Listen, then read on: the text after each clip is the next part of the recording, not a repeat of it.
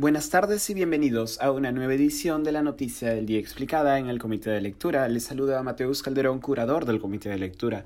La Premier Mirta Vázquez, acompañada del ministro del Interior Abelino Guillén, el ministro de Salud Hernando Ceballos y el ministro de Economía Pedro Franque, brindó hoy una conferencia de prensa tras sostener un Consejo de Ministros. La conferencia de prensa se produce en medio de diversas polémicas en el Ejecutivo y el Legislativo, la todavía poca transparencia respecto de los visitantes a la Casa de Pasajes Zarratea, el pedido de censura a la presidenta del Congreso, María del Carmen Alba, por presuntamente haber solicitado a diputados españoles que se posicionen contra el gobierno de Pedro Castillo, y la contrarreforma universitaria desde el Congreso, y la falta de posiciones desde el Ejecutivo, entre varios otros temas. Respecto del pedido de Procuraduría y a pesar de que Vázquez ya había prometido en el pasado la entrega de la lista de asistentes a la Casa de Breña, la Premier reconoció que la decisión de transparentar los visitantes a pasajes Zarratea, cito, depende de la oficina de presidencia. Yo me encargué de transmitir la voluntad del presidente de no tan solo transparentar estos temas, sino colaborar con la justicia. Depende de la oficina de presidencia hacer los trámites correspondientes para presentar la lista.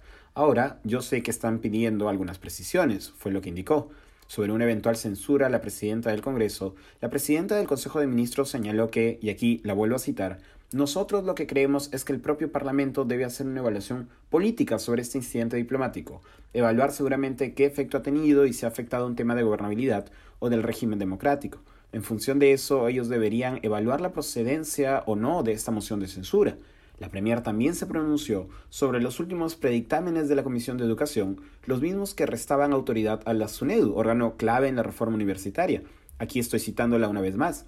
Este gobierno apoya la calidad en la educación universitaria. En ese sentido, no queremos que existan retrocesos, sino avances, y eso pasará seguramente, si es necesario, por hacer algunos ajustes. Ello a pesar de que el portal sudaca.p reveló que funcionarios de Minedu, liderado por el ministro Carlos Gallardo, elaboraron informes técnicos que consideraban no viable al menos uno de los predictámenes aprobados en la Comisión de Educación y que los mismos informes nunca fueron remitidos al Congreso.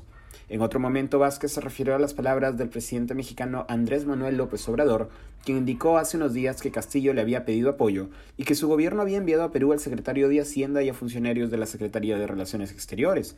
De acuerdo con Vázquez, se tiene la disposición desde el Ejecutivo de hacer un informe desde Cancillería.